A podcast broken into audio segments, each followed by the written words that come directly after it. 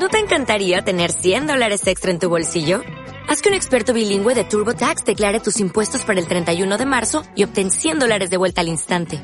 Porque no importa cuáles hayan sido tus logros del año pasado, TurboTax hace que cuenten. Obtén 100 dólares de vuelta y tus impuestos con 100% de precisión. Solo con Intuit TurboTax. Debes declarar para el 31 de marzo. Crédito solo aplicable al costo de la presentación federal con TurboTax Full Service. Oferta sujeta a cambios o cancelación en cualquier momento. Cuando la realidad supera la ficción, son las 7 en Canarias. De la noche al día, Miguel Ángel Dasguani.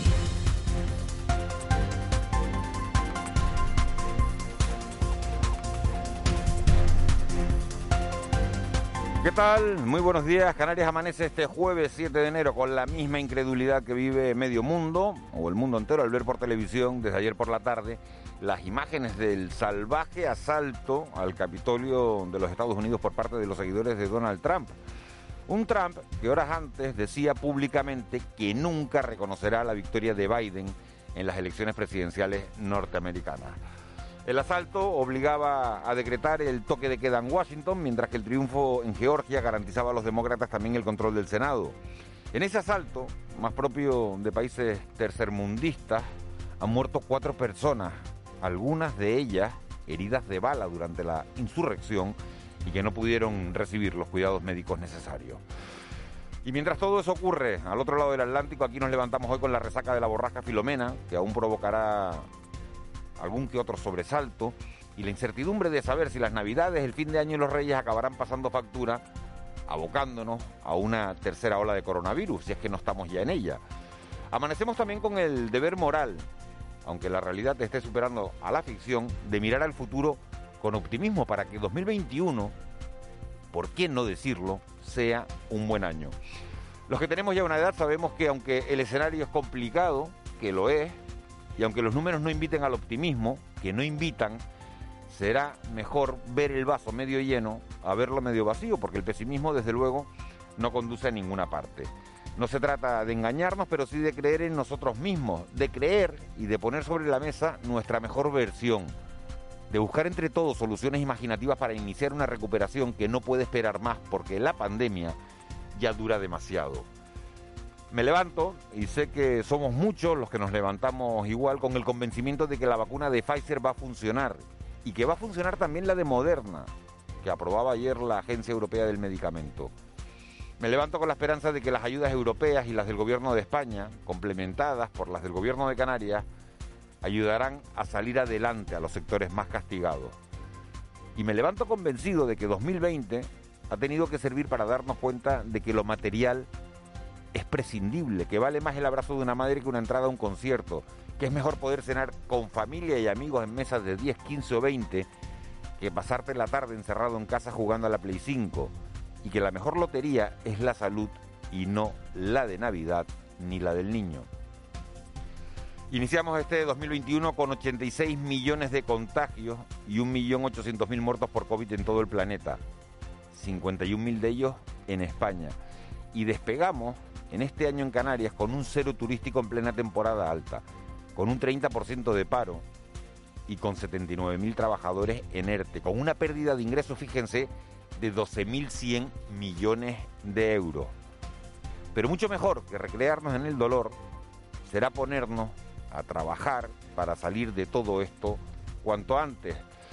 A lo mejor toca crear un comité asesor, un comité de sabios ya no de índole sanitario, sino de nuevos modelos productivos. O a lo mejor hay que fiarlo todo a lo público, porque aunque sigamos siendo un destino seguro, que lo somos, nuestra gran tragedia ahora mismo es que nuestros dos principales clientes turísticos están peor que nunca. Alemania con otros mil muertos diarios, ayer sin ir más lejos, y 56 millones de británicos encerrados acá y canto con más de 60.000 contagios en las últimas 24 horas. Y eso quiere decir que podemos pasarnos en blanco la Semana Santa y que corre peligro incluso el verano. Miremos al futuro con la mente abierta y con la disposición a pensar en un plan B, C, D o F, porque la, que es la inmunidad de rebaño, puede tardar en funcionar un poco más de lo esperado. Que Biden acabará ocupando el despacho oval de la Casa Blanca nadie tiene dudas. Que venceremos al virus tampoco. pero vienen meses duros y no podemos sucumbir en el intento. De la noche al día, Miguel Ángel Dasguani. Siete y cuatro minutos vamos a conocer esas noticias que marcan la crónica de este jueves 7 de enero. Caja 7 te ofrece los titulares del día. Eva García, vamos a comenzar con esa noticia que nos tiene consternados a todos. Cuatro muertos durante el asalto al Capitolio de los Estados Unidos. Sí, continúa esta hora el toque de queda en Washington después de ese asalto de seguidores de Trump al Congreso y según confirma la agencia EFE, al menos así lo hace a través de la red social Twitter hace dos horas, el Congreso está acelerando el proceso de ratificación de la victoria de Biden. Cuatro personas, como bien adelanta, murieron este miércoles y al menos 14 policías resultaron heridas durante eh, este asalto en el Capitolio, aseguraron a última hora de la jornada las autoridades locales que informaron además de al menos 52 arrestos. El asalto al Congreso se produjo cuando ambas cámaras celebraban esa sesión para corroborar la victoria electoral de Biden y el presidente Donald Trump había instado a sus aliados a interferir en ese proceso y arengó a sus simpatizantes a que siguieran luchando, si bien unas horas después pedía respetar la ley y el orden. Mandatarios, líderes, organizaciones de todo el mundo han mostrado su estupor y asombro e indignación ante lo ocurrido en Estados Unidos. El caso del presidente del gobierno de España, Pedro Sánchez, a través de Twitter, eh, decía seguir con preocupación las noticias que llegan desde el Capitolio en Washington y mostraba su confianza en la fortaleza de la democracia de Estados Unidos. Mientras el presidente del gobierno de Canarias, Ángel Víctor Torre, también a través de Twitter, eh, decía escalofriantes las imágenes que nos llegan desde el Capitolio ante lo que debía ser un acto institucional de normalidad democrática convertido en toda una sublevación contra el sentir y el voto mayoritario del pueblo estadounidense contra la democracia. Tremenda preocupación, decía el presidente canario.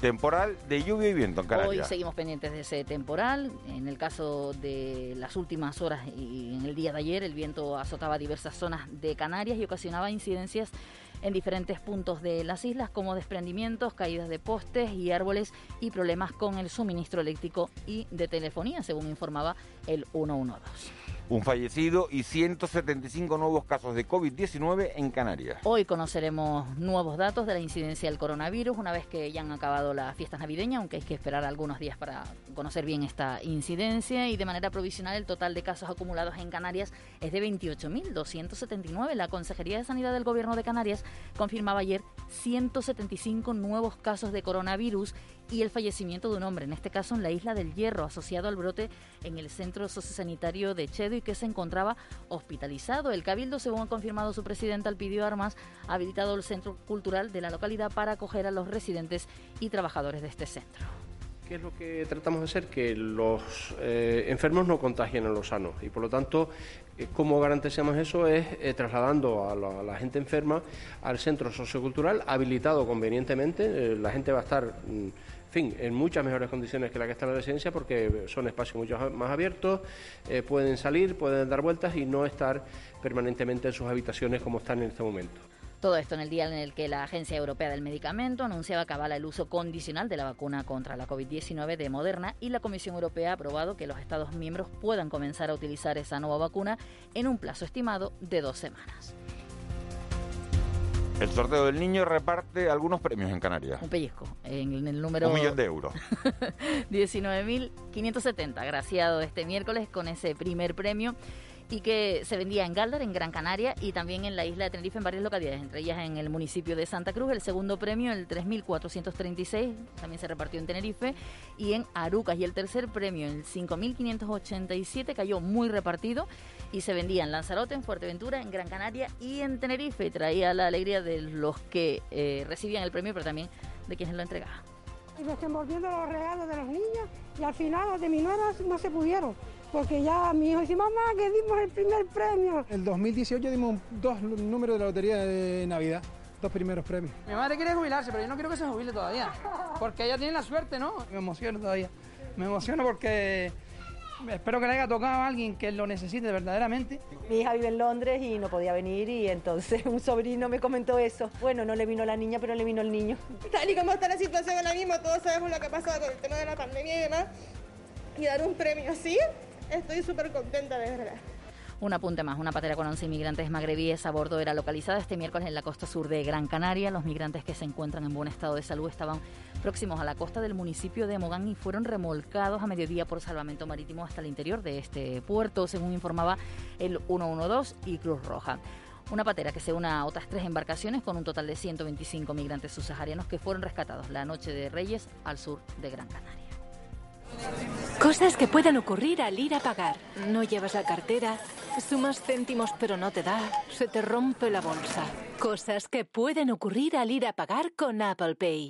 Con Apple Pay, tus tarjetas de caja 7, realizas pagos contactless en miles de establecimientos y webs. Paga rápido, paga con tranquilidad. Caja 7 con Apple Pay.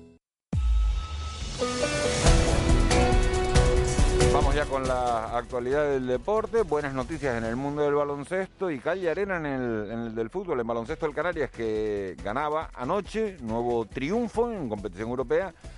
Y en la Copa del Rey, buenas noticias para el Tenerife que ganaba 0-2 en Castalia, al Castellón y sonrojo de la Unión Deportiva Las Palmas que era eliminada en el último minuto frente al Navalcarnero, un segunda vez.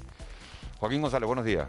Hola, buenos días. Cara y cruz para los equipos canarios en la Copa del Rey. El Club Deportivo Tenerife se imponía por 0-2 al Castellón y se metía en los 16avos de final de la competición, mientras que la Unión Deportiva Las Palmas caía 1-0 ante el Navalcarnero de la Segunda División B y se despedía del torneo. El técnico del Tenerife, Luis Miguel Ramis, se mostraba muy satisfecho por la victoria de los suyos y valora como algo muy positivo seguir adelante en la Copa. Un resultado bueno, seguimos con la portería cero encontramos el gol, el equipo tiene claro a qué jugar, así que muy contento. Le damos mucha importancia. Hoy creo que el equipo lo ha demostrado en el campo, porque es una competición oficial y nosotros no estamos para regalar nada, ¿no? Cada partido de competición nos tiene que servir para dar pasos adelante y este era uno de ellos, por lo tanto seguiremos en esa línea. Un Tenerife que entrará en el sorteo que se llevará a cabo en el día de mañana y que le va a emparejar casi con total seguridad un equipo de primera división. En la Unión Deportiva Las Palmas, por contra decepción, los amarillos que se quedaban con uno menos en la segunda parte por la expulsión de Fabio caían prácticamente en el último minuto ante un equipo de inferior categoría. Así lo valoraba el técnico de los amarillos, Pepe Mel. Bueno, solo tiene una lectura. Estamos eliminados, por lo tanto mala. Un partido que, que bueno, que no ocurría nada y que la y que la expulsión nos ha nos ha mermado mucho. Lo que sí que está claro es que antes de que eso ocurriera, como te he dicho, no, no había pasado nada. Y creo que nosotros tendríamos que haber dado un poquito más. Y ahora cambio de competición, ya pensar en la liga, y es que ambos vuelven a jugar el próximo domingo. La Unión Deportiva Las Palmas visitará al Mallorca y el Club Deportivo Tenerife recibirá al Cartagena. Y cerramos con baloncesto, porque anoche el Canarias sumaba una nueva victoria a la Basketball Champions League. Los saurinegros se imponían por 115-85 al Dinamo Sassari italiano y sellaban su pase para el top 16 de la competición.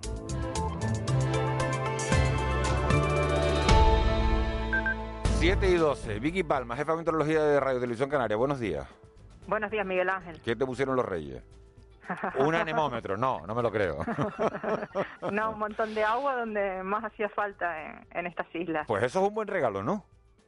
Sí, yo creo que sí que va a ser un, un, buen regalo y lo veremos pues probablemente en un par de semanas. Registros por encima de los 60, entre 60 y 100 litros por metro cuadrado en las vertientes suroeste de Tenerife y de Gran Canaria, en zonas donde hacía incluso años que no llovía. Y bueno, es un buen registro. Además, ha seguido lloviendo también esta madrugada. Quizás el mayor inconveniente es el viento. Y sí que es cierto que hay zonas que pensarán que, que, bueno, que estoy loca con lo que estoy diciendo, porque ayer también fue un día en el que se pudo disfrutar del sol y una de temperatura muy buena, especialmente en los extremos nordeste de islas como Tenerife o Gran Canaria.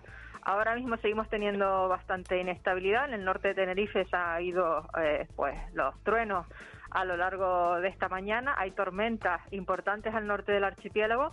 Y ahora que comenzará a amanecer, pues también se irán formando algunas en el entorno de las islas de mayor relieve y a lo largo de las próximas horas pues vamos a seguir con tiempo bastante inestable. Hay un montón de avisos de la Agencia Estatal de Meteorología de nivel naranja por viento, de nivel amarillo por lluvias, por tormentas, por fenómeno costero que realmente es viento fuerte en el mar y nos espera otro día pues en algunas zonas donde no se va a notar nada y en otras un, día bastante complicado en el que puede seguir lloviendo. Donde más volverá a llover hoy va a ser en las vertientes sur y oeste de las islas de mayor relieve, pero yo diría que en La Palma, en el Hierro y en La Gomera puede llover en cualquier punto. Hay que pensar que en lo que llevamos de jornada hoy algunas tormentas han rozado ya el noroeste de la isla de La Palma y tenemos algún registro de unos 56 litros por metro cuadrado, que no está nada mal, que solo son las 7 de la mañana. Y bueno, eh, vamos a tener mal estado del mar también y quizás el tiempo más tranquilo en, en, los extremos nordeste otra vez de islas como Tenerife o Gran Canaria. Esperamos que algunas precipitaciones acaben llegando a Lanzarote y Fuerteventura, que sí van a tener otra vez hoy viento del suroeste fuerte y además bueno. este tiempo se va a mantener unas horas mañana. Bueno, así que no hay frío, pero sí inestabilidad meteorológica, o sea que precaución, ¿no? Sí, sí, hay que extremar la precaución. Tenemos alerta por viento en las islas de mayor relieve. Hay aviso también por viento en Lanzarote y Fuerteventura de nivel amarillo y tenemos avisos por tormentas en las islas occidentales. Eso significa que las tormentas que se puedan registrar a lo largo de la jornada de hoy podrían ser de intensidad fuerte, es decir, no solo notaríamos los relámpagos, los rayos y diríamos los truenos, sino que también las tormentas pues suelen dejar aguaceros fuertes y rachas de viento fuertes localizadas. Y a lo mejor si hay suerte también un poquito de granizo. Yo creo que con la temperatura que hay el, el granizo va a ser un poco más difícil verlo, pero sí que va a seguir lloviendo hoy en las mismas zonas que ayer, un poco más en el Hierro, La Gomera y la isla de La Palma y en Tenerife y en Gran Canaria casi toda el agua importante concentrada en los municipios del suroeste. Bueno, pues nos quedamos con, con todo eso. A las 8 te pregunto, Vicky, que, que hay bastantes oyentes y lo vamos cebando. Eh, ¿Por qué se llama Filomena esto? vale. ¿De, dónde, ¿De dónde vienen los nombres? Que siempre me lo cuentas, después se me olvida. Y eso creo que va a poner el abecedario. A las 8, a las 8 nos cuentas de, de dónde le ponen los nombres estos tan raros a, la, a las borrascas. Porque Filomena también manda... Sí, la verdad que el nombre Sí, que sí. nos ha tocado Tiene, tiene un poquito de, un poquito de, de WhatsApp. Gracias, Vicky. Buenos días. Nos vamos con, nos vamos hasta el 112. Ahí está Lourdes Jorge. Lourdes, buenos días. Hola, buenos días. ¿Qué, ¿Cómo han transcurrido las últimas horas? Sí, pues tenemos que informar que anoche Salvamento Marítimo interceptó dos pateras a unas nueve millas al sur de Gran Canaria con 58 migrantes, entre ellos siete mujeres y un menor de origen magrebí que trasladó al muelle de Arguineguín. Tras valoración por el personal sanitario, todos presentan buen estado de salud y durante la madrugada otra patera arribaba por sus medios a la playa de Juncalillo en San Bartolomé Tirajana, en Gran Canaria, con 30 migrantes varones, también de origen magrebí y en buen estado de salud. Por lo que se refiere a los accidentes de tráfico, el más destacado en las últimas horas se producía anoche, en torno a las 21 horas, en la isla de Tenerife. Se trata de una colisión entre dos vehículos en la TF5 a la altura de Añasa, sentido Santa Cruz de Tenerife. En este accidente, el personal del SUC atendió a dos varones, uno de ellos con un traumatismo en miembro inferior de carácter moderado y otro con cervicalgia leve, que fueron trasladados al Hospital Universitario Nuestra Señora de la Candelaria. Lourdes Jorge, muchísimas gracias. Buen día. Gracias a ustedes, buenos días. El Contrapunto. Ángeles Arencibia y Juan Manuel Betancourt. 7 y 17, Ángeles Arencibia, muy buenos días. Muy buenos días. Los he echado de menos, ¿eh? Juan Manuel Betancourt, buenos días. Hola, muy buenos días. ¿Qué tal, compañeros? Un saludo a todos y a todos los oyentes, por supuesto. ¿Cómo se han portado los reyes? Bueno, los míos han estado fantásticos, la verdad. ¿Los tuyos fantásticos? ¿Los tuyos, Juanma? ¿Te has portado bien? Eh, bueno, más o menos. Yo, lo importante es ver, ver, ver a la familia feliz y eso, eso sí se produjo y eso es lo más importante en estas circunstancias, ¿no? Eh, Los ¿qué reyes le- se, se porten bien con, con, con la gente más joven. Con, con la gente más joven y con la, con la gente que tiene uno, uno cerca, con la gente que uno, Casi, que uno quiere.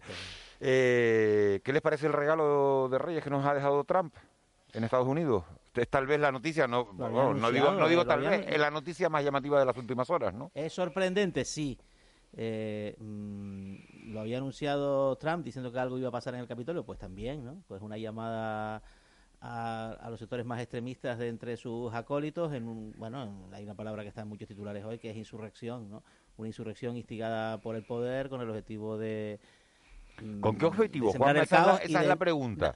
¿Con qué Bueno, objetivo? sembrar- Porque ¿hay alguien que tenga una duda de que Joe Biden va a ser presidente de los Estados Unidos? No, no, no la hay porque los apoyos que tiene Trump, más allá de su base electoral, que recordemos que el 50% de los votantes de Donald Trump en las elecciones presidenciales consideran que el resultado está amañado, a pesar de que no existe ya no ni una sola prueba sino ni un solo indicio de, que haya habido manipulación de las elecciones en ninguno de los estados, digamos, donde el resultado eh, estuvo igualado y al final eh, fue a favor de Joe, Bi- de Joe Biden. Eh, es imposible que Trump, este ejercicio un poco de, bueno, propio creo que, sinceramente, de, los fascistas, ¿no? De sembrar el caos desde el poder para mantenerse en el poder, eh, tenga el respaldo, pues, ni del Partido Republicano en sus principales líderes, ni de los tribunales de justicia, ni del ejército. La cuestión ahora es qué va a ocurrir, ¿no? ¿Qué va a ocurrir con Trump? Porque eh, es el, presidente el encargado de, de- de mantener el orden, el que, el que promueve el desorden. ¿Qué va a ocurrir, qué va a ocurrir con Trump, ¿no? En, territorio será castigado por esto, habrá una- alguna consecuencia. Eh, ¿Qué va a ocurrir con el Partido Republicano? Como tú dices, bueno, ya hay- hay- está dividido y ya ha perdido además también el Senado. Y, y después con la sociedad, que la sociedad que deja Trump es una sociedad que- quebrada, ¿no? Es una sociedad... terriblemente polarizada, terriblemente Eh, polarizada, además con, con un con un con un con una deriva pues pues violenta y extremista, ¿no? Con la proliferación durante los últimos años de las llamadas milicias armadas, de movimientos como QAnon, ¿no? Que que ya no es que ataquen a sus adversarios, sino los consideran pues asociados a prácticas satánicas, pedofilia, etcétera. ¿no? Esto es lo que decían, esto es lo que dicen los seguidores de Trump que ayer entraron en el Capitolio de Washington. Ya Dejémoslo claro, o sea, no, no critican a sus adversarios políticos, los consideran parte de una secta satánica y este mensaje ha aprendido en una parte importante del electorado de Donald Trump, de modo que esto dicho en cualquier eh, pues país del mundo nos parecería sorprendente y peligroso, dicho en, en la superpotencia. Ahora mismo el, el- el debate está en si se debe actuar, eh, si, si debe, si se debe o no activar, que algunos legisladores y líderes del Partido Demócrata lo han pedido ya, la, la enmienda número 25 de la Constitución de Estados Unidos que permite la inhabilitación inmediata del presidente, porque consideran que dos semanas más de Trump eh, en, en la Casa Blanca pues sigue siendo puede un peligro pasar para la nación. cualquier cosa, ¿no? Y, y respecto al- a lo que hablábamos de la sociedad que, quebrada, habrá una cantidad, un, un número indeterminado de, de- de personas que apoyaron a Trump en su momento, que esto les habrá servido para para darse cuenta, ¿no? Quiero decir que habrá ¿Tú crees, también Ángeles, un efecto, también debe haber un efecto, hombre, yo lo espero, porque de tantos millones de personas habrá personas realmente pues que tienen, vamos, delirantes, ¿no? Que, que, que siguen a, a- a- con ojos cerrados a, a los delirios de Trump y después habrá otro tipo de, de votante que votó a Trump, eh, pues a lo mejor por enfado o por lo que sea y ahora pues está viendo las orejas al lobo porque lo que Aquí ocurrió da- ayer es gravísimo. ¿Puede hacer algo, Juanma, la, la comunidad internacional ante, ante esta situación que se provoca en Estados Unidos, más allá de, de, bueno, de demostrar su disconformidad, su protesta? eh, bueno, cruzar los dedos, ¿no? Eh, está claro que un poco que, la- que lo que podemos considerar como democracias occidentales están conteniendo la respiración, mostrando su preocupación, los tweets de, de- de líderes políticos de la Unión Europea, entre ellos el presidente del gobierno español, pues muestran su preocupación, su alarma tal, y su confianza en la solidez de las instituciones de la República estadounidense, que en el fondo fue concebida con este equilibrio de poderes tan peculiar que ahora podemos agradecer, ¿no? El hecho de que el poder, el poder presidencial es un poder limitado, también para evitar, pues, algo que los padres fundadores de Estados Unidos ya dijeron. Benjamin Franklin esto lo dejó por escrito, ¿no? Eh, el hecho de que era posible que en un momento indeterminado del tiempo, pues, la, te- la República sufriera la tentación, como cualquier sistema político, de caer en la tiranía, ¿no? Bueno, estamos ante el ocaso de, de, un tirano que ganó legítimamente la elección de 2016, que perdió la de 2020 y que ahora se resiste ya no solo a abandonar el poder, sino a- a respetar el resultado de las urnas.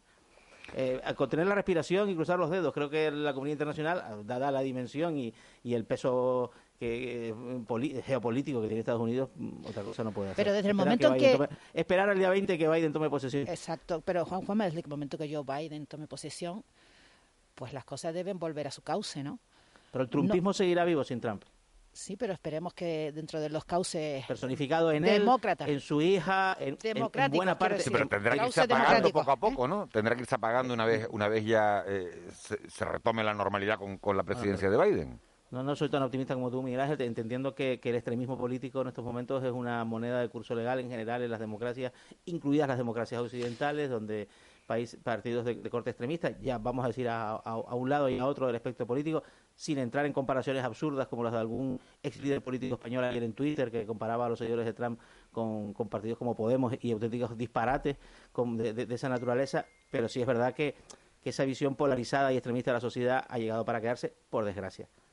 Y circunstancias económicas, sociales, sanitarias, convivenciales como las que estamos viviendo, que son un caldo cultivo perfecto, ¿no? Caldo cultivo perfecto. Estamos en, una especie de contexto de entreguerras, ¿no? El, periodo más convulso políticamente y, sin embargo, en tiempos de paz del siglo XX fue el periodo de entreguerras, ¿no? El surgimiento del fascismo, del comunismo, digamos, de los, totalitarismos ideológicos como, como, como, como, digamos, respuesta política. Bueno, estamos viviendo un poco un periodo de esa naturaleza. Vamos a, vamos a seguir hablando, Juanma. Estamos sentados en un barril de pólvora.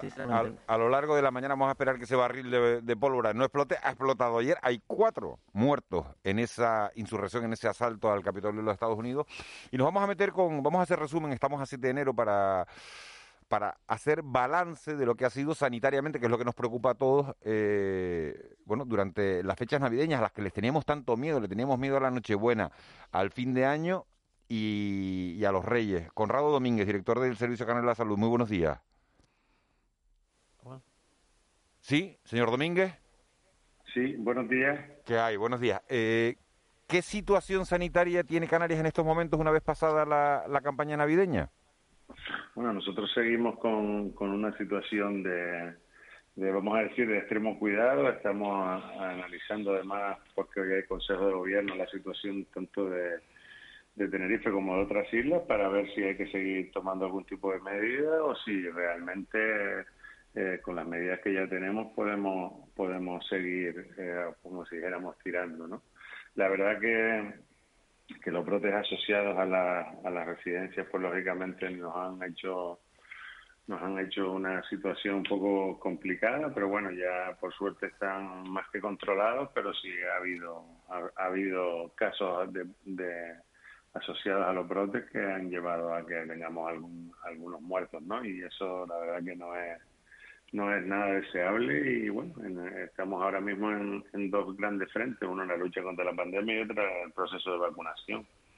Por ese, por ese proceso de vacunación, señor Domínguez, le, iba a preguntar cómo, cómo va ese proceso de vacunación en Canarias y a qué se debió el error que se, que se dijo el otro día, que si Canarias lideraba la vacunación en este país, al final las cifras no eran las que, las que se habían dado inicialmente. ¿Qué ha pasado y cómo va ese proceso de vacunación?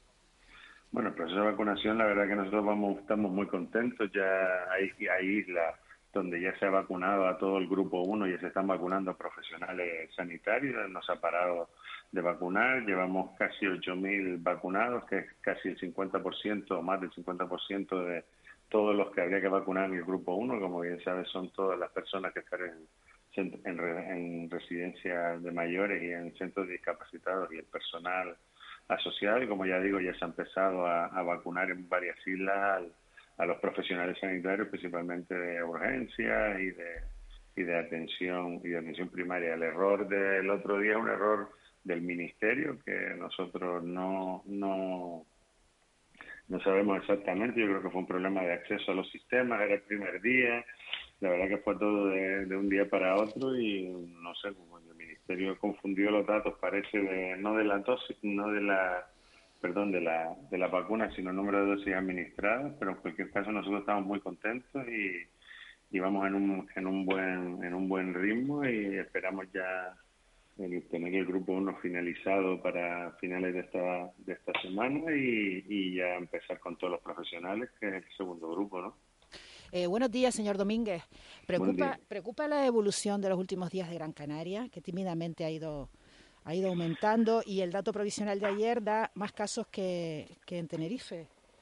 Sí, la verdad que hay una pequeña tendencia de incremento poco a poco, muy sensible. Ha habido algún dato de algún día que, que, también es achacable a, a la acumulación a lo mejor de pruebas en varios días pero es verdad que es una de las islas que estamos analizando con mucho cuidado para hoy ver si ahora durante la mañana tenemos una reunión a primera hora para analizar bien y, ver si hay que hacer algún tipo de, medida adicional a, las que ya a las que ya existen más que nada por anticiparnos no porque al final el virus va muy muy rápido y siempre es mejor intentar anticiparse para para para un poco controlar, sobre todo porque como bien también decía Miguel Ángel, ha habido, estamos, hemos pasado un periodo de, de fiesta, de Nochebuena, de fin de año, de Reyes, y que bueno los resultados de si de todo lo que puede haber pasado ahí lo vamos a tener en los próximos 10 días. O sea, que se podrían incrementar las medidas hoy para Gran Canaria.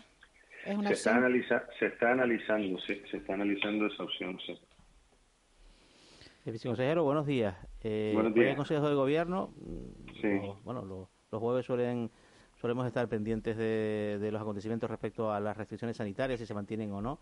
Eh, el horizonte es mantener, por lo que le entiendo, la situación actual. Eso quiere decir que el cierre perimetral de Tenerife se mantendría durante quizás una semana, dos semanas más. ¿Cuál, cuál es su, su impresión en ese sentido? Respetando un poco eh, y asi- asumiendo que es el Consejo el que tomará la Sí, decisión final. está claro, eso es lo que te iba a decir, que nosotros desde, desde el Servicio Canario de Salud y Salud Pública estamos, eh, por decirlo de manera, consolidando todos los datos. Durante la mañana vamos a tener una reunión a primera hora, pero pero sí, una de la- las opciones es que Tenerife siga manteniendo la- las restricciones que tiene ahora. Eh, señor Domínguez, eh, si en los efectos de, de las fiestas navideñas, ¿cuándo, ¿cuándo deberían empezar a verse si es que si es que se ven? ¿En qué fecha? Durante la semana, durante la semana del 11, yo creo que es, eh, esa semana, la semana del 11, es una semana en que, si esperemos que no, eh, si los posibles casos que se hayan dado durante, es cuando empiezan a aflorar aproximadamente a los 10 días o así, cuando lo empezamos a ver. Eh, señor Domínguez, hemos leído en- durante estos días, por lo menos he tenido ocasión de leer en varios periódicos, gente que empieza a hacer las cuentas y dice, oye, eh, al ritmo de vacunación que, que vamos, en verano es imposible que esté vacunado el 70% de, de la población y que tengamos esa inmunidad de rebaño. En Canarias, vamos, eh, ¿mantienen ustedes esa previsión de que en verano va a estar vacunado el 70% de la población? Sí, claro que lo mantenemos. Ten en cuenta que esto es un proceso, sobre todo con el de la vacuna Pfizer, un proceso logístico complicado, que cuesta, que cuesta, que cuesta arrancar, que hay que formar los equipos, que los propios equipos eh, lógicamente se tienen que hacer al, al proceso de, de vacunación de, en este caso de esta vacuna. Incluso ahora se está analizando por parte de la Agencia Europea del Medicamento la posibilidad de que los viales en vez de cinco vacunas se puedan suministrar seis con un tipo de jeringuilla determinada y esto iremos cogiendo cada vez más, como, decir- como digo yo, más carrerilla. Ten en cuenta además que hemos empezado por un grupo de, de, en este caso de población que se encuentra en residencias, hay residencias que son mayores, residencias que son más pequeñas, que tienen una infraestructura peculiar, es decir, que el ritmo no es el mismo que, por ejemplo, cuando empezamos a hacer el personal sanitario dentro de un hospital, que se puede autogestionar, que es mucho más fácil la, la- el acceso a, a- a, en este caso, a los, a los a los profesionales a los que hay que, que vacunar. Yo creo que iremos incrementando nuestro ritmo y nuestra previsión sigue siendo, y vamos a pelear para llegar a eso, teniendo en cuenta también que la segunda quincena de enero probablemente empezamos a tener también de la vacuna moderna, ¿no? que, que también nos va, ahí- nos va a ayudar a dar un empujón. A día de hoy, viceconsejero, ¿qué porcentaje de las vacunas recibidas? Porque hay una especie de competición, que no, lo cual no sé si es muy sano o, o- o no, entre las comunidades autónomas sobre el, el porcentaje de vacunas administradas respecto a las recibidas. Y Canarias tiene una previsión de recibir 13.700, como comentó el presidente, cada semana de la dosis de Pfizer. Entonces, ¿qué, qué, qué porcentaje de esas vacunas que recibe el gobierno autonómico están siendo administradas a la población? Pues estamos por encima del, a día de hoy, por encima del 50%. Del 50%. Y como ya digo, idea- la idea es aquí- ponerlas- poner aquí todas lo- las que se aquí reciben, lo ¿no? importante, aquí ten en cuenta la que lo importante no es tanto cuánto, por eso te digo que a veces los datos y las estadísticas estas sirven para, para muy poco, salvo para que, que cada uno haga la interpretación que quiere, pero ten en cuenta que lo importante no tanto es las que pongas de las que recibas, sino las que pongas de los grupos de población que necesiten recibirlas. Y ahí donde nosotros, ya te digo, estamos por encima del 50% de, la, del, de las que habría que poner al grupo 1. Decía islas como Lanzarote, que ya todos la- los mayores y los discapacitados están están vacunados, Fuerteventura también, es decir, ya Gomera, Hierro termina y La Palma termina en nada, entonces ya empezar al grupo 2. O sea, la clave, y tener en cuenta además que esta vacuna necesita tener una segunda dosis. Con lo cual también hay que tener cuidado porque no puedes vacunar a todo el mundo si a los 21 días no tienes vacunas para darle la segunda dosis, ¿no? Y todo eso, toda esa logística que tiene un- una logística y una planificación complicada en la que estamos trabajando, ya te digo, a buen ritmo, trabajan todos los días y, y cada vez incrementando el número de equipos que siguen vacunando. Conrado Domínguez, una última cuestión. De 0 a 10, ¿cómo nos hemos portado los canarios en, la, en, la, en las fechas navideñas? Yo espero que como mínimo un 8. ¿Sí? ¿A usted no, no se le ponían los pelos de punta cuando veía la calle Tiriana y la calle del Castillo llenas como estaban? Hombre, yo veía la de Triana y realmente había la, suerte o, la desgracia es que cuando la veía no estaban así, porque si no sí que me hubiera puesto mucho más, mucho más nervioso, ¿no? Pero yo creo que la gente individualmente se comporta, siempre hay situaciones, pero no con, la, con estas reglas, con cualquier regla, ¿no? Pero espero que, ese comportamiento individual, incluso los ayuntamientos con todos los, actos y demás que han hecho, la verdad es que yo creo que ha habido un, un alto grado de responsabilidad y esperemos que no que no notemos el paso de esta fecha. Corrado Domínguez, director del Servicio Canal de la Salud. Muchísimas gracias por habernos atendido para hacer balance de, lo que han sido las fechas navideñas y bueno, y vamos a ver, vamos a estar muy pendientes de lo que acuerden ustedes en esas reuniones que, se producen hoy y que finalmente serán decisiones que, se adopten esta tarde en el, en el Consejo de Gobierno de Canarias para ver si se amplían las medidas en, en Gran Canaria, si se levantan las de Tenerife o cómo queda la situación. Muchísimas gracias. Muchas gracias a ustedes por estar también siempre ahí. Un, un, saludo, un abrazo muy grande. Eh, era Conrado Domínguez, director del Servicio Canal de la Salud, que nos ha contado cómo está la situación sanitaria después de estas fechas navideñas y hay otra parte, hay otra derivada de esta crisis sanitaria que es la, la situación económica. Ha sido un muy mal año 2020 para, para el comercio y queremos saber si las navidades han servido para remontar o no la situación. Tenemos comunicación con Abbas Mujir, que es secretario general de la Federación de Áreas Urbanas de, Canarias. Señor Mujir, muy buenos días. Hola, buenos días. Eh, ¿Qué balance podemos hacer de la campaña navideña? Bueno, en principio, eh, desde el punto de vista económico, quizá todavía sea pronto para hacer un balance definitivo, pero si podemos hablar de sensaciones, podemos decir que ha sido una campaña mm, agridulce, por, por ponerle algún término, ¿no? Sobre todo aquí en la isla de Tenerife, ¿no? Eh, con las medidas sanitarias impuestas, pues realmente eh, nos hemos encontrado con una segunda parte del mes de diciembre extraña para el comercio, con esa limitación de aforo y por lo tanto con limitación también al final de, en cuanto a ventas. digo agridulce porque realmente los primeros días de enero se ha visto un movimiento, se incrementó el movimiento y bueno, parece que a última hora se animó, eh, se animó el consumo y el gasto, ¿no? Se veían ya bastante afluencia pública en las distintas zonas comerciales abiertas y eso por lo menos ha ido a paliar en parte pues quizá esta, eh, esta caída de venta durante el mes de diciembre. No para recuperarla totalmente, pero sí por lo menos para, para comenzar el año quizá con un buen sabor de boca en el comercio. Pero ha sido mejor de lo esperado entonces, por lo que, por lo que entiendo. Los primeros días de enero, sí, desde luego. Viendo cómo había ido evolucionando el mes de diciembre, realmente se mejoró en estos primeros días. No lo suficiente como, vuelvo a insistir, no lo suficiente como para recuperar esta caída de venta, pero sí, desde luego, para, digamos, paliarla en parte. ¿Y tienen expectativas ustedes puestas en, la, en las rebajas que se inician, que, que entiendo que se inician ahora, que se inician hoy? Bueno, las expectativas las tenemos puestas en las decisiones que tome el Consejo de Gobierno eh, va a ser todo depender, todo va a depender de si se amplían o no, si continúan con las medidas, sobre todo aquí en la isla de Tenerife, ¿no? Entonces, mm, digamos que vamos a estar pendientes de eso, porque en función de las decisiones que se tomen podrá evolucionar en un sentido u otro, digamos, la, actividad. Eh, pero desde luego que las expectativas están puestas, están puestas para intentar seguir recuperando parte de las inversiones realizadas, sobre todo, hay muchos stock en los establecimientos y, la, y ya hemos visto desde finales de diciembre y prácticamente el primero de enero mucho descuento y mucho, muchas rebajas ya en los establecimientos. Por lo tanto, esperamos que continúe por lo menos este, estos tres días, ¿no? Desde hoy hasta, hasta el sábado, por lo menos, que continúe ese, e, e, esa venta. Hay una segunda expectativa, señor Mujir, buenos días, que tiene que ver con la activación pues, urgente de algún tipo de plan de rescate, de apoyo, de ayudas públicas, de ayudas directas, de subvenciones, llámese como se llame, destinadas a los sectores más golpeados mm, por, por la pandemia en Canarias, que son evidentemente los del sector terciario. ¿Qué esperan ustedes en las próximas semanas respecto a este segundo frente que podría aliviar, digamos, la, pues la facturación insuficiente durante las últimas semanas? Bueno, aquí hay dos sectores que han estado golpeados totalmente, ¿no? Ha sido el comercial y el de la restauración.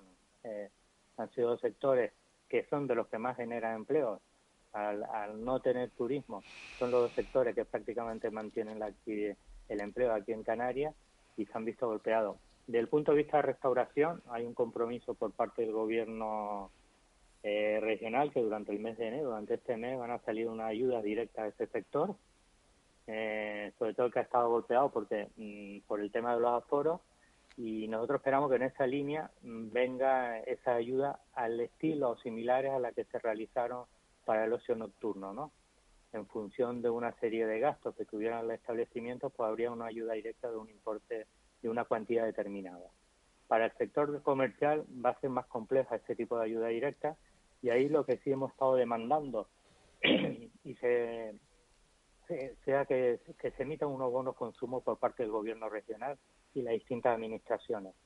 Ya el- la Dirección General de Comercio ha, ha puesto en marcha una campaña durante el mes de diciembre con muy buen éxito. Es verdad que era una partida pequeña de, de dinero, pero bueno, ha tenido una acogida importante dentro de eh, tanto por parte del comercio como por parte de los consumidores y nosotros queremos que durante estos próximos meses esa partida se amplíe, pero con una buena cantidad de dinero. Eso sería una ayuda tanto para las familias que podrían adquirir estos bonos consumo, como para el comercio local, que sería donde se, ah, se gastaría este tipo de, bonos. Por lo tanto, esa es la medida que esperamos que se tome por parte de la Dirección General de Comercio, por lo menos en concreto y con respecto al comercio. Le está, le está oyendo Carlos Betancourt, que es presidente de la Asociación de Empresarios de, de. Señor Betancourt, muy buenos días. Hola, muy buenos Buenos días. días. ¿Qué tal, Abbas? ¿Cómo estamos? Muy Feliz año a buenas, todo el mundo. Carlos, ¿qué tal? Ah, Igualmente. Como sé que se conocen perfectamente, ¿apoya usted esa moción, señor Betancourt, de, de Abbas Mujir? Sin duda, y además es fundamental que en Canarias actuemos de manera coordinada. Nosotros, de hecho, eh, tenemos en nuestro compañero, eh, representante de FAUCA, un gran valedor y aquí no hay bandos, ni hay provincias, ni hay islas. Aquí hay unas necesidades comunes y la exposición que está haciendo el compañero me parece del todo acertada. Entonces, esto es- consiste en, ser coherentes con una línea de actuación. Él, ya apuntó a, al refuerzo de los votos, de los bonos de comercio y esa y quizá una modificación o por lo menos una flexibilización en los, en los requisitos fiscales para, para este año son las medidas que de manera inmediata quizás insisto de podrían implementarse para echar una manita a un sector que está realmente tocado Eh, buenos días, eh, Días. señor. Eh, ¿Podrían explicar eh, con más detalle cómo funcionaría, funcionarían estos bonos? Esto, eh, lo- los buenos consumos eh, funcionarían de la siguiente manera. De, de todas formas, hay dos fórmulas. Esta primera que lanzó la Dirección General de Comercio era para poner en marcha y dar a conocer el directorio que, han desarrollado de Consume Canarias. Y entonces eran unos bonos gratuitos, o sea, mm, la partida era pequeña, eran 50.000 euros, y los 2.500 eh, primeras personas que entraban en ese, en ese directorio podrían adquirirlo. Era un bono de 20 euros, totalmente sin ningún, digamos, sin ninguna inversión por parte del consumidor. Lo que estamos proponiendo a lo largo de este año es que, bueno, que el consumidor adquiera un bono, por ejemplo, por poner un ejemplo, de 20 euros y recibiría 30 o 35 o 40 euros a cambio, ¿no? Por lo tanto, tendría una cantidad adicional para gastar. Eh, esto ha funcionado muy bien en, distintos, en distintas comunidades, en distintos países, y bueno, eh, ha tenido una buena acogida por parte de la Dirección General de Comercio y se está trabajando en desarrollarla mm, durante este año con partidas mayores. Nosotros también se lo hemos trasladado a distintas administraciones como Cabildo y Ayuntamiento, porque creemos que serían refuerzos, perdón, el refuerzo especial para un sector como el comercio que está bastante afectado ¿no? en estos momentos. No sé si Señor el compañero Carlos... mm, Sí, sí, no, no, es una sí, sí, a ver, eh, nosotros mm, a- insisto, apoyamos ese tipo de iniciativas y el efecto multiplicador eh, es difícil de calcular y eso es una discusión que tenemos a menudo en los diferentes foros en los que participamos. Eh, ¿Cuál es la eficacia después contrastada de todas estas acciones de promoción? Pero algo hay que hacer y esto nos parece que son pasos en la dirección correcta. Eh, mm, se nos olvida demasiado pronto que tras el turismo, y eso es lo que acaba de decir aquí el compañero Abba Mujer, eh, el comercio da o produce el, más del 21% del Producto Interior Bruto de Canarias. Y eso se olvida, porque hay, mm, bueno, se ha pergeñado unas líneas incipientes de ayudas para el sector turístico, pero para el sector comercial parece que nos estamos olvidando de que detrás, en muchos de los casos, por lo menos en nuestra zona comercial abierta, no hay grandes cadenas que participen en la gestión, sino básicamente son empresarios de mediana y pequeña empresa que lo que están haciendo, sobre todo en esta temporada de pandemia, es si pueden colocar parte del personal en ERTE y son ellos directamente los que se han tenido que dedicar en cuerpo y alma a llevar los negocios. Y estas personas están muy cansadas, están muy cansadas porque han tenido que lidiar con evidentemente seis meses de trabajo sin parar para poder mantener la persiana abierta. Y se nos está olvidando yo no quiero aquí ser ni mala persona ni apuntar a otros sectores, pero la realidad es que lo que han dejado de facturar no se ha notado en el sector público para nada. Ha caído la economía un 12%. Bueno, pues el sector público en general sigue cobrando íntegramente todo. Pero lo que está diciendo es que se han sentido completamente abandonados, ¿no? A ver, totalmente, no diría que totalmente abandonados. Lo que estoy diciendo es que esta crisis la están pagando unos, no todas. Y cuando digo pagar, me refiero a pagarla económicamente. A eso me refiero. Y que, como dijo Aba, algo hay que hacer, bonos de comercio, eh, para eh, fomentar el, la dinamización. Y nosotros también queremos añadir la flexibilización de las medidas impositivas y que se pueda mm, de alguna manera, tanto a nivel autonómico, nivel municipal y evidentemente a nivel eh, nacional, pues flexibilizar los pagos o incluso disminuirlos, porque esta situación, mm, a ver, va a acabar si no muy mal. Y yo no sé muy bien eh, si debo hablar por todo el sector comercial a nivel regional, pero aquí, eh, concretamente en Gran Canaria y, en la zona nuestra, muchos están realmente luchando para poder llegar a las rebajas, para llegar a las rebajas. Y eso es un problema. El, el saldo de la última semana también en la zona comercial de Triana, las Palmas de Gran Canaria, en, la isla es más o menos el mismo que la misma sensación que, tenía Abbas Mujir de, bueno, vamos a decir, de, un segundo aire ahí un poquito más esperanzador para lo que viene. Pues la verdad es que afortunadamente nosotros, eh, bueno, podemos decir que ha ido incluso un poco mejor de lo que nos imaginábamos y la afluencia ha sido bastante, bastante buena.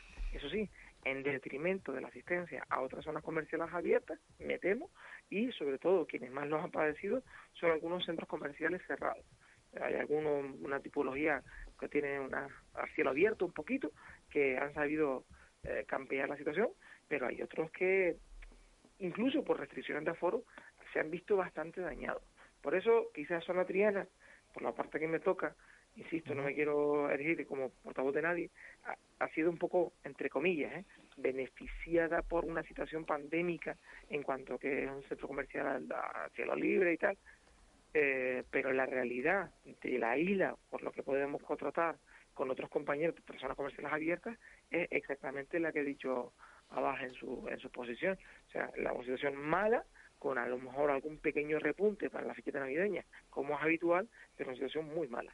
Eh, señor Mujir, en, en una entrevista que eh, dio usted en verano, usted hablaba de, los malos resultados de las rebajas de verano y eh, hablaba también de, que el sector dentro del comercio más afectado es el textil y el de complementos, porque bueno, no hay eventos, la gente no sale a la calle, no hay viajes. Eh, sigue siendo, supongo, el, el, más afectado y la pregunta es qué efectos puede tener esto en el, en el, en el paisaje del comercio textil, el comercio de ropa en, en las islas.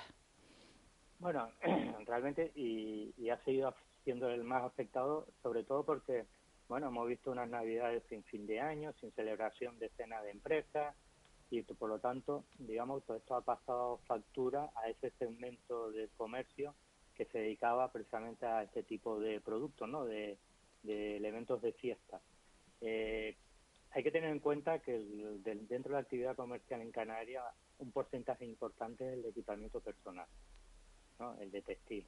Eh, por lo tanto, esto puede pasar factura, desde luego, sobre todo porque también están cambiando un poco los hábitos de consumo. ¿no? Eh, quizás vayamos, vayamos a ver y esto quizá aventurar mucho, pero quizá vayamos a ver concentración dentro del segmento de equipamiento personal, concentraciones en grandes grupos de empresas, ¿no? Eh, es posible que desaparezca sobre todo, digamos, el pequeño comercio multimarca. Ya se estaba notando que con las grandes franquicias, grandes marcas, pues estaba desapareciendo ya en el último año y quizá ahora mismo pueda que el incremento de cierre en este segmento sea mayor. Eso sí que luego va a cambiar el paisaje, pero va a cambiarlo no solamente este tipo de comercio, en general. Estamos viendo ya algunas zonas, yo no sé, en, Gran Canaria quizá lo pueda hablar mejor eh, Carlos, pero aquí en Tenerife estamos viendo ya algunas zonas donde hay muchos carteles que se alquilan muchas de las calles, ¿no? Por lo tanto, ahí quizá vayamos a ver otro tipo de actividad a pie de calle que no sea el comercio. Abbas Mujir y Carlos Betancourt. Simplemente preguntarles una última cuestión. Empieza el periodo de rebajas para animar a la gente a que salga a comprar. ¿Hasta cuánto van a llegar los descuentos? Pues eh, aquí ya hemos visto algunos descuentos hasta el 70%. Por lo tanto, yo creo que animar a la población, a los consumidores que salgan, que consuman en las zonas comerciales abiertas, en el comercio local, que es el que genera empleo y da digamos, seguridad de esta zona y por lo tanto eh, que aprovechen estos primeros días de rebaja.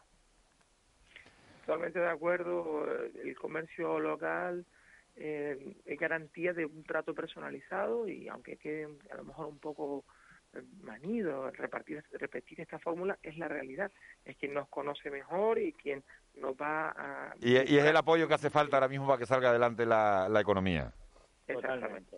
Carlos Betancourt, presidente de la Asociación de Empresarios de Triana, muchísimas gracias por haber estado esta mañana con nosotros aquí en De la Noche al Día en Canarias Radio. Abbas Mujir, un placer una, una vez más tenerlo aquí en los micrófonos de Canarias Radio, secretario general de la Federación de Áreas Urbanas de Canarias.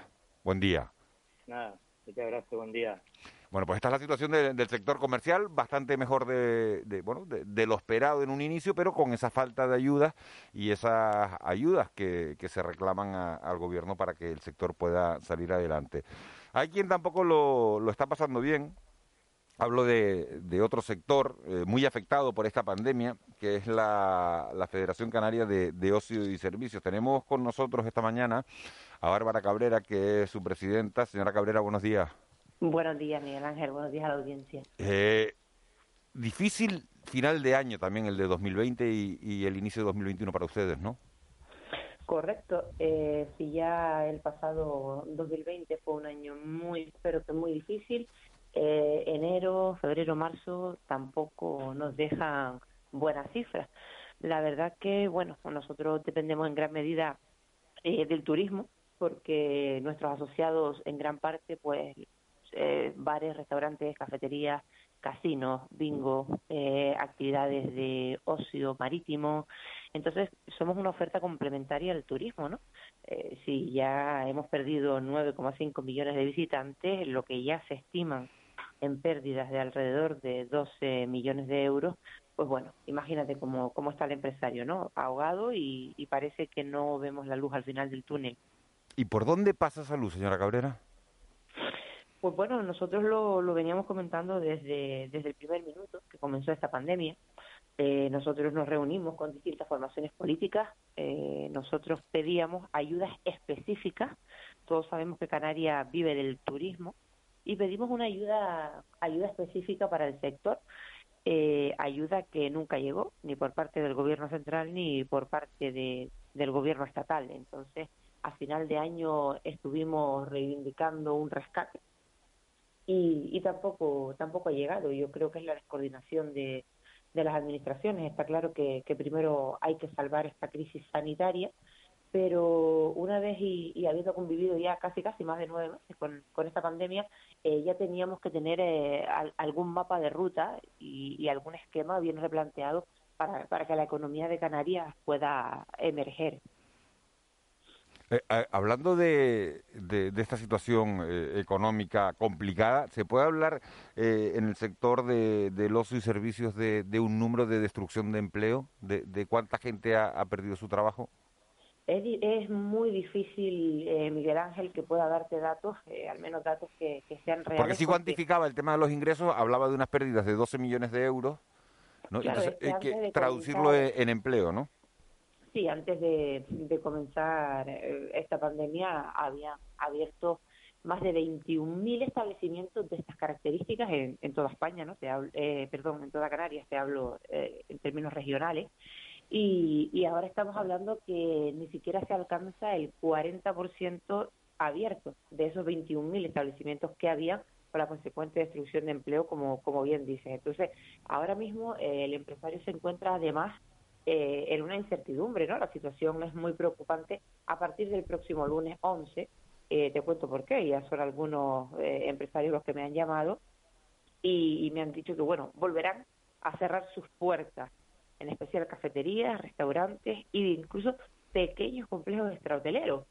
Eh, porque claro, mm, con el cierre de los principales países emisores, como puede ser el Reino Unido y Alemania, está claro que no tienen negocios, sobre todo aquellos que se sitúan en zonas turísticas. Eh, ¿Qué pasa con este tema? Pues bueno, que algunos, como ya pasó en el pasado 2020, que además tenemos muy, muy fresquito y muy cercano, algunos terminarán echando el cierre de manera definitiva y eso es lo preocupante. El empresario termina por, por cerrar la persiana y además se queda con deuda. No todo el mundo ha podido acceder a esos famosos créditos ICO de los que hablaban. Además hay que reunir una serie de condiciones que, que bueno, que quién las cumple, ¿no? Porque porque qué autónomo trabajando humildemente, y, lo digo así porque es así, ¿quién no ha debido alguna vez una cuota de, de autónomo, ¿no? De, la seguridad social? Pero bueno, después te pones al día, eh, después te, te, otra vez te, te, pones en primera línea, pero, pero es así porque es la situación y, y hay que ser realistas. Señora Cabrera, buenos días. Mm, los primeros días de diciembre el gobierno autonómico lanzó un plan de ayuda al sector concreto del ocio nocturno con tres medidas concretas que era, eran los gastos subvencionables, era una, convocatoria de subvención, que eran los gastos de alquiler o hipoteca, los gastos, digamos, mm, de servicios corrientes, electricidad, agua, telefonía, etcétera, y las primas de seguros. ¿no? E, esta clase de medidas que insisto, estaba centrada en, en, un sector que ya estaba cerrado que por, decisión sanitaria, que era el ocio nocturno, ¿sería el que le valdría, digamos, como esquema de trabajo al, sector del ocio, la restauración en su conjunto? Eh, bueno, esta serie de medidas, entiendo que algunos compañeros de, del ocio nocturno, aquí en Canarias, eh, ya digo que, que no, ya digo que no y, y explico por qué. Porque los ocio nocturno eh, son ya nueve meses que lleva cerrado, es quien peor lo ha pasado eso hay que tenerlo claro. ¿eh? Llevan cerrados muchísimo tiempo, entonces ya digamos que, que el sector ha terminado de, ahogarse por completo. Mm, no, no puede ponerse al día y es como decía que algunos terminarán ya por cerrar de manera definitiva. Vamos a ver, si nosotros nos comparamos, eh, estando dentro de la Unión Europea como estamos, por ejemplo, eh, cuando pasamos la, la crisis económica que pasamos, eh, bueno, España eh, rescató la banca. Pero España, por ejemplo, no rescata la hostelería. Alemania entregó a todos sus autónomos sin miramiento. ¿eh? Una cifra que, bueno, no, no, es tan grande, pero bueno, 5.000 euros. 5.000 euros para todos aquellos autónomos, sin miramiento. Yo creo que serviría para ponernos al día con el pago de alquileres, porque en ningún momento ha habido un, un, decreto del gobierno estatal para poder condonar, condonar esos alquileres, condonar los pagos que tenemos que hacer de manera, pues bueno, pues nuestros trimestrales. Sí, aplazamiento, pero no condonación de la deuda, y es que no se puede. Porque ahora mismo no hay negocio. Señora Cabrera, eh, buenos días. Eh, los sindicatos eh, han eh, han dicho que estas ayudas directas deberían condicionarse al mantenimiento del empleo. Sí, lo que pasa es que, que bueno, ahora de momento eh, lo tenemos claro hasta el día 31 de este mes. Luego no sabemos qué pasará. No sabemos qué va a pasar con el tema de, los de los ERTE. Eh, vale, a mí no me parece mal, porque, porque bueno, cualquier empresario eh, lo que quiere es generar empleo generando negocio. Yo lo que no puedo es a lo mejor abrir mis puertas y todavía no tengo la cantidad de clientes que a mí me gustaría, porque a todo empresario le gusta abrir las puertas para generar empleo, para generar riqueza para Canarias. Pero claro, abres las puertas y te entran dos, tres clientes, eh, haces a lo mejor al día, pues bueno, dos, tres, cinco mesas como máximo, y un restaurante que se precie, que a lo mejor esté en pleno centro turístico, tiene a lo mejor una plantilla incluso entre 10 y 12 trabajadores. Entonces, ¿cómo vas a recuperar a toda tu plantilla? ¿Qué vamos a estar mirándonos las caras con el consecuente gasto de personal que tiene que asumir el empresario, que es un dinero que no lo está generando en el negocio? O sea, es muy complicado. Señora Cabrera, Bárbara Cabrera, muchísimas gracias por, por habernos atendido, por habernos contado cómo está la situación de- del sector y, y- y toda la suerte del mundo. Muchísimas gracias, Miguel Ángel. Gracias a ustedes siempre por, por darnos voz y muchísima suerte para todos los empresarios que siguen ahí al pie del cañón y que vamos a seguir porque es nuestra pasión y es nuestro deber como canarios. Bárbara Cabrera, presidenta de la Federación Canaria de Ocio y Servicios, FECAO. Buenos días. Buenos días. Bueno, 7.59, nos quedan, llegan ya las señales horarias de las 8. Laura Afonso, que viene con las noticias, y luego nos metemos en tiempo de desayuno, en tiempo de entrevista.